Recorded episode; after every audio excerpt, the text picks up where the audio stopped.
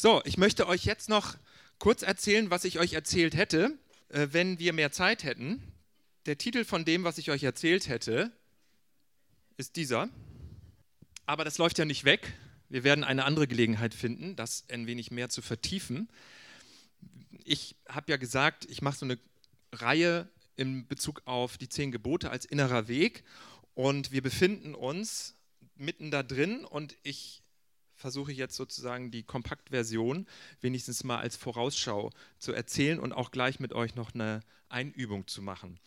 Also ich bin ganz überrascht eigentlich, als ich mich damit beschäftigt habe, nur mal schon mal so viel zu sagen, was für eine revolutionäre Kraft eigentlich diese Einrichtung des Sabbats, des Sonntags. Wir sind jetzt hier an einem Sonntag zusammen und das hat eine geschichtliche Entwicklung gegeben, warum sich Kirchen Gemeinden sonntags versammeln. Das heißt, es gibt da also auch schon eine Entwicklung. Daran sieht man, es ist nicht so eine, so eine ganz spezielle äh, Struktur, dass es ein bestimmter, äh, eine bestimmte Minute, ein bestimmter Tag sein muss. Aber es geht um einen Rhythmus.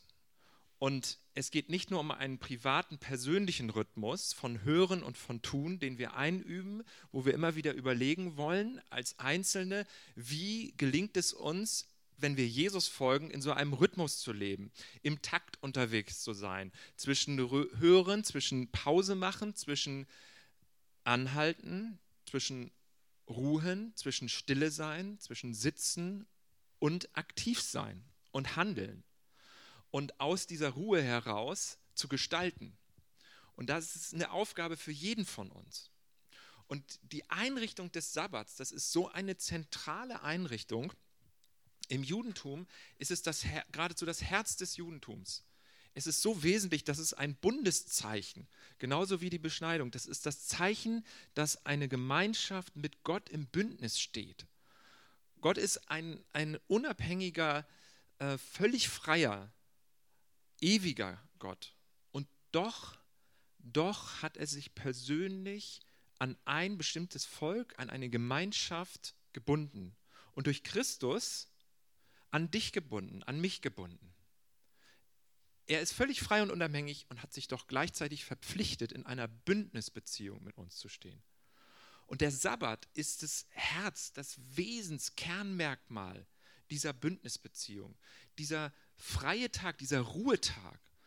Und wenn die evangelische Kirche und die Gewerkschaften zusammen jetzt im Moment seit vielen Jahren dafür kämpfen, dass der Sonntag frei bleibt in unserer Gesellschaft, dann habe ich immer gedacht, oh, ist die Kirche denn für nichts anderes bekannt als für so moralistische Sachen, wo man immer Regeln beachten muss und der Sonntag soll auch ja frei bleiben, weil dann ist es ja christlich. Und jetzt sehe ich das anders. Jetzt äh, denke ich, das Ganze hat eine revolutionäre Komponente. Das Ganze ist ein Einsatz für Arbeitnehmerrechte und das Ganze ist ein Einsatz dafür, dass es eine gesunde Balance gibt in der Gesellschaft. Und es hat eine gesellschaftspolitische Dimension. Es hat nicht nur eine persönliche, individuelle Dimension. Das wäre das, was ich euch hätte sagen wollen. Eins der Dinge. Eine kleine Erinnerung an die Folie vom letzten Sonntag. Das war hier die Flipchart. Da haben wir mal erhoben, wo sehen wir uns, also in Bezug auf den fünffältigen Dienst. Das ist, äh, also jetzt kann ich das nicht wiederholen, aber es ging darum einzuschätzen, ähm, wo wir uns befinden in diesen Bereichen Apostel, Hirten, Propheten, Lehrer, Evangelisten. Und das zweite hier wäre dieser Bereich Rhythmus. Rhythmus zwischen Hören und Tun. Und das ist ganz äh, durchwachsen, ganz interessant. Und ich weiß ja nicht ganz genau, wer jetzt welche Aufkleber wohin gemacht hat von euch. Ich musste auch immer gucken, guckt mir jetzt jemand über die Schulter? Äh, und wenn mir jemand über die Schulter guckt, heißt das jetzt, dass ich den Aufkleber weiter hoch mache, damit ich einen guten Eindruck hinterlasse? Oder heißt das, ich mache ihn lieber weiter runter, nicht, dass sie noch denken, ich bin hochmütig und habe so eine Hybris und so, bin so stolz auf meine geistliche Leistung? Was mache ich jetzt, ja? Und äh, also, dann musste man ein bisschen gucken, ne? wie, wie ehrlich ist man, aber wie, ähm, ja, wie, wie vielleicht auch manchmal negativ sieht man sich auch selber. Aber hier ist doch deutlich zu erkennen, hier gibt es so einen Bauch, ne? der ist so ein bisschen weiter nach unten gesackt. Also wir haben da durchaus Handlungsbedarf und wir haben da durchaus Bedarf ins Gespräch zu kommen und uns damit zu beschäftigen, wie kommen wir in so einen Rhythmus, Jesus zu folgen, in einer Weise, dass wir aus einer Ruhe heraus handeln und glauben und die nächsten Schritte gehen. Ich will euch den Text wenigstens mal einmal noch mal zeigen, dann könnt ihr das auch schon mal sehen. In 2. Mose 20, 8 bis 11, da ist dieser ganz äh, zentrale Text der zehn Gebote zu finden. Und da heißt es, denk an den Sabbattag und überlass ihn Gott. Sechs Tage hast du, um all deine Arbeit zu tun. Aber der siebte Tag ist Sabbat für Jahwe, deinen Gott. An diesem Tag sollst du nicht arbeiten, weder du noch dein Sohn oder deine Tochter, weder dein Sklave noch deine Sklavin, nicht einmal dein Vieh oder der Fremde, der in deinem Ort wohnt. Denn in sechs Tagen hat Jahwe den Himmel und die Erde gemacht, das Meer und alles, was dazugehört. Am siebten Tag aber ruhte er. Deshalb hat er den Sabbattag gesegnet und für sich bestimmt. Also es hat zwei Ebenen. Das eine ist die individuelle persönliche Ebene für dich und das andere ist die gesellschaftliche Ebene. Es ist nicht zu übersehen und das wird mir in vielen christlichen Büchern, viel christlicher Literatur viel zu wenig beachtet, wenn man über Sabbatspiritualität liest oder nachdenkt, dass hier ja noch eine ganze Menge mehr drin steckt. Hier ist die Rede von den Kindern, hier ist die Rede von Angestellten, könnte man sagen, oder in dem Fall, als es Sklaven noch gab, Sklavin und Sklave, was auch ein Recht war, allein schon, dass Sklaven ein Recht eingeräumt bekommen einen freien Tag. Ja? Die Sklaven werden angeordnet, einen Tag frei zu haben. Ich meine, überleg dir das mal. Ja? Kannst du zur Sklavengewerkschaft gehen oder wie? Äh, nicht einmal dein Vieh. Das, äh, das übersteigt langsam schon meine Vorstellungskraft, dass die Tiere mit eingeschlossen sind. Da sind wir bei Ressourcennutzung, da sind wir bei Konsumverhalten. Ähm, die Tiere sollen eine Pause bekommen. Da sind wir beim Thema Massentierhaltung. Oder der Fremde, die Migranten und Migrantinnen, die in deinem Ort wohnen. Es kann nicht sein, dass die niedrigen Arbeiten alle von Migranten gemacht werden und sie ausgebeutet werden. Es ist schön, den Ruhetag einzuhalten. Es ist schön, wenn du einen Tag Pause machst in der Woche. Aber dieser eine Tag Pause ist nicht dazu gedacht, so Pause zu machen, auf Kosten von anderen, die dafür schuften müssen und weiter schuften müssen. Und wir sind jetzt an einer kippligen Stelle. Wir haben natürlich bestimmte Berufsgruppen, die müssen arbeiten, auch am Sonntag. Aber es weitet sich aus. Es weitet sich immer mehr aus. Und es wird immer mehr. Und für mich ist das eine gesellschaftliche Frage. Es hat eine, eine revolutionäre Kraft, dieses Sabbatsgebot. Es ist nicht so eine kirchliche Frage, so, oh, wie schön und wie wichtig ist es, dass wir den Sabbat einhalten, den Sonntag einhalten oder jetzt auch dieses äh, Weihnachten nicht zu früh feiern, nicht, dass die Geschäfte schon immer so früh alles verkaufen. Nein, es ist eben diese Frage nach sozialer Gerechtigkeit und nach Frieden in der Gesellschaft. Und das alles mit eingeschlossen. Und das Ganze, das wird schöpfungstheologisch begründet. Vers 11, in sechs Tagen hat Jahwe den Himmel und die Erde gemacht das Meer und alles, was dazugehört. Am siebten Tag aber ruhte er. Deshalb hat er den Sabbattag gesegnet und für sich bestimmt. Und da ist so die persönliche, individuelle Komponente, die ich dir ähm, sagen möchte. Das sind jetzt nur Gedankenanstöße, die ich hier jetzt mitgeben kann. Mehr, mehr geht jetzt heute nicht. Aber trotzdem ist es mir wichtig, dass ich das für dich persönlich nochmal so sage.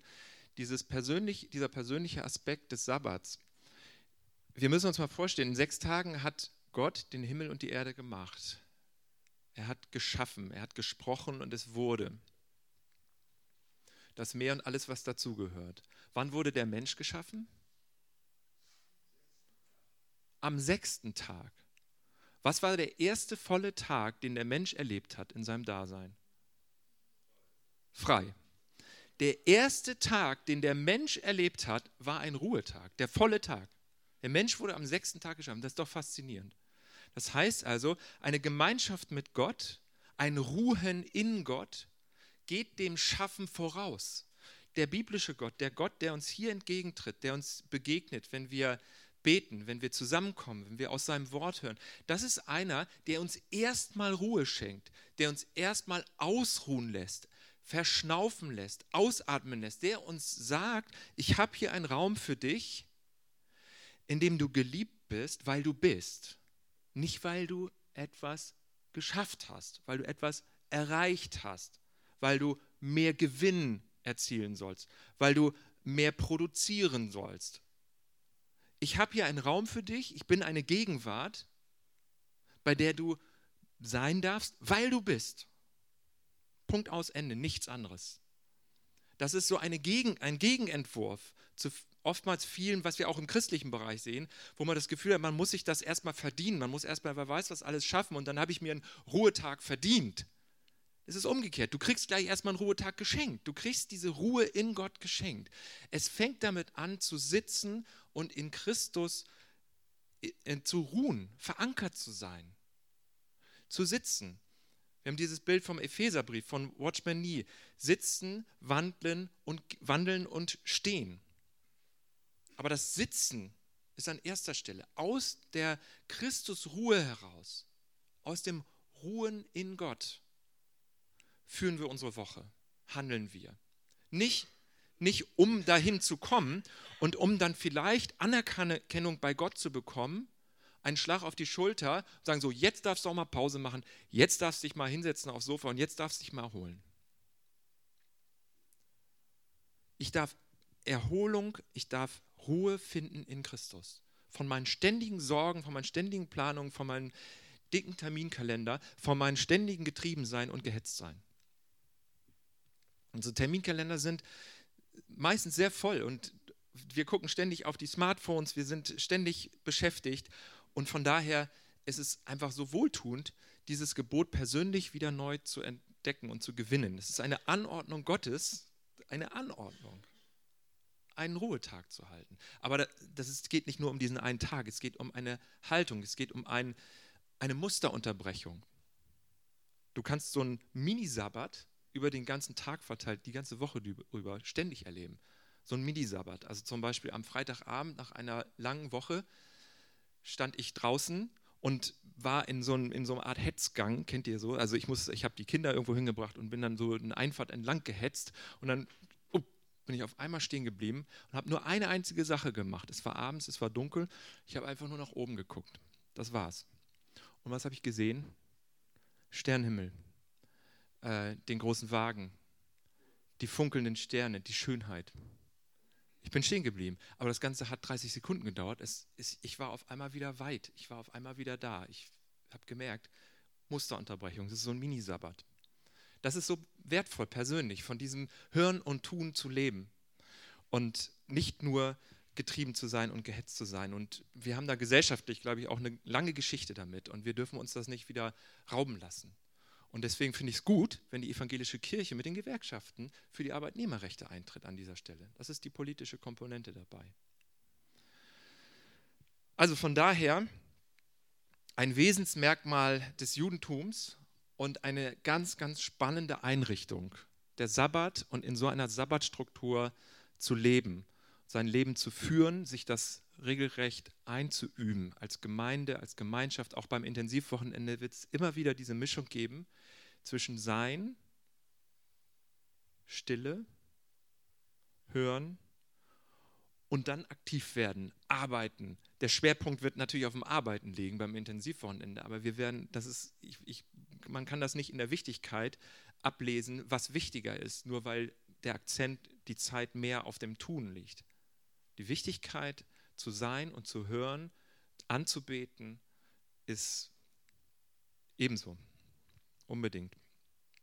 Also von daher, da wir jetzt so ein bisschen am Ende sind, ich hoffe, ich konnte wenigstens ein paar Gedankenanstöße hier reinbringen, würde ich euch einfach einladen, so, ein, so eine kleine ja, Loslass, Erholungsübung mitzumachen, einfach in die Stille zu gehen und so ein bisschen auszuatmen, so wie Gott das gemacht hat, in Gottes Ruhe zu sein, in Christus zu ruhen und dann würde ich den Gottesdienst beschließen.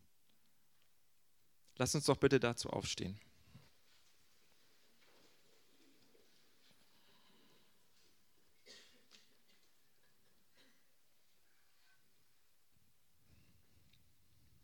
ja, lass uns die Augen schließen, lass uns die Schultern entspannt halten. Einatmen, ausatmen. Lass uns die vielen Gedanken, die wir jetzt haben und die Eindrücke von diesem Vormittag,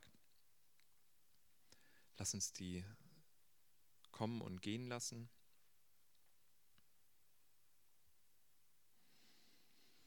Ich atme tief aus und lasse los, was mich noch fesseln will. Übertriebene Sorgen und Ängste, Anspannung und Ärger. Ich atme tief aus und lasse alles los, was meinen Frieden stört, was das Gespräch mit Gott hindert. Ich atme tief aus und lasse los, weil du da bist und weil du mich liebst, mein Gott.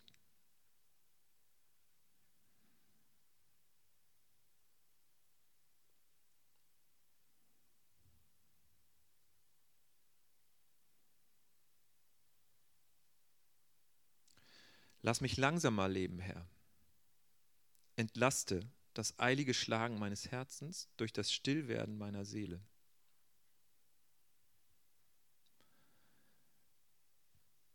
Lass meine hastigen Schritte stetiger werden, mit dem Blick auf die weite Ewigkeit.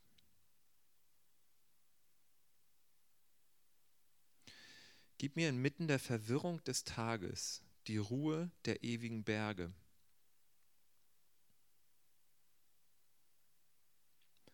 Löse die Anspannung meiner Nerven und Muskeln durch die sanfte Musik der singenden Wasser, die in meiner Erinnerung lebendig sind. Lehre mich die Kunst des freien Augenblicks. Lass mich langsamer gehen, um deine Blume zu sehen, ein paar Worte mit einem Freund zu wechseln, einen Hund zu streicheln, ein paar Zeilen in einem Buch zu lesen. Und vor allem, um mir deiner Gegenwart inne zu werden. Lass mich langsamer gehen, Herr, und gib mir den Wunsch, meine Wurzeln tief in den ewigen Grund zu senken, damit ich emporwachse zu meiner wahren Bestimmung.